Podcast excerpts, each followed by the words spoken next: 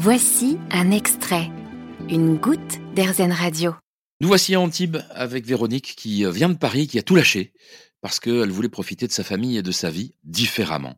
Véronique, je voudrais qu'on parle de votre installation. Comment ça va? Ça va super, super bien. Je suis tellement heureuse d'avoir enfin pu aligner ma vie professionnelle à ce que je suis, ce que j'aime faire et, à mes engagements. Il n'y a pas eu de moment de flottement entre Paris, le moment où vous arrivez? Ça a toujours été évident?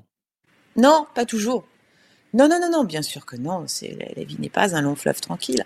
J'ai mis du temps, effectivement. Donc, j'ai travaillé avec Claudine pendant plusieurs années, presque huit ans, au service de quelque chose en lequel je croyais. Et puis après, j'ai eu d'autres euh, missions professionnelles en tant que consultante en marketing. Mais j'avoue que je me cherchais encore. Je sentais qu'il y avait quelque chose qui me manquait. J'ai eu une épreuve de vie aussi, personnelle. J'ai eu un cancer. Ça, ça vous fait vous remettre en question. Euh, j'ai eu beaucoup de chance. Il faut un petit peu de temps et en même temps, c'est ce qui m'a permis vraiment de me dire qu'est-ce que j'ai envie de faire de ma vie? C'est là que j'ai démarré une sorte de, de petit chemin.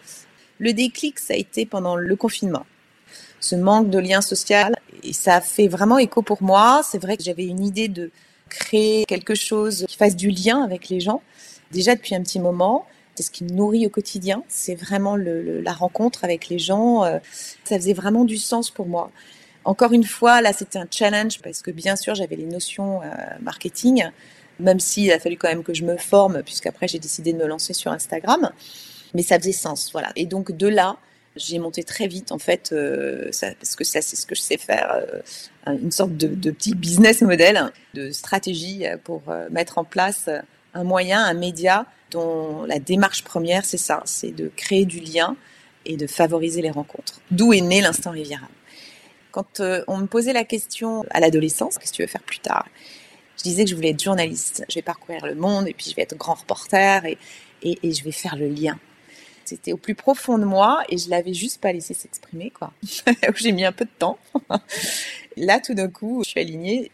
Est-ce qu'aujourd'hui, dans ce que vous faites, vous êtes loin de ce que vous faisiez dans votre vie professionnelle précédente Précédemment, j'avais une démarche quand même euh, aussi très commerciale, même si effectivement euh, j'avais cette chance de, travailler dans un univers formidable qui est l'édition, donc un univers de culture, de richesse, euh, mais il y avait une démarche très commerciale aussi évidemment derrière, parce qu'il il faut vendre, et puis moi j'étais à la promotion et au marketing. Donc oui, sur cet aspect-là, oui, bien sûr. Et puis j'ai surtout ce luxe euh, formidable d'avoir très très bien travaillé dans ma vie euh, préalablement et de pouvoir me permettre maintenant de faire ces choix-là. Tout le monde ne peut pas s'engager tout d'un coup dans cette euh, de lancer un média, sachant que ça coûte du temps et, forcément un petit peu d'argent et de l'énergie avant que ce soit rentable. Donc, je me laisse une petite année, mais de toute façon, vous l'aurez compris, ma motivation, elle n'est pas du tout pécuniaire. Vous faites des portraits de belles personnes dans l'instant Riviera. Ouais. Qu'est-ce que ça vous apporte? bah moi, ça me nourrit de façon extraordinaire. Le fait de mettre en lumière les gens, c'est extrêmement fort, je sais pas comment vous dire. Puis, et puis ce qui est dingue, c'est qu'il y a une sorte de synchronicité. Je ne croise que des personnes qui sont dans cette même démarche, c'est-à-dire qu'ils ont tous aligné leur vie professionnelle à leur démarche et à leurs engagements personnels. Et c'est des parcours de vie dans des univers très différents, mais ils ont tous en commun aussi cette joie de vivre. Et si ça marche pas? Et ben si ça marche pas, j'aurais pas du tout eu l'impression de perdre mon temps. Pour moi, ça a marché. Je me pose même pas la question. Ne serait-ce que ces très belles rencontres, pour moi, c'est déjà une victoire.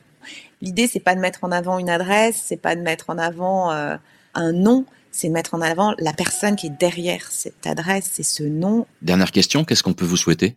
De continuer à rencontrer comme ça et à faire ce lien social, juste de continuer.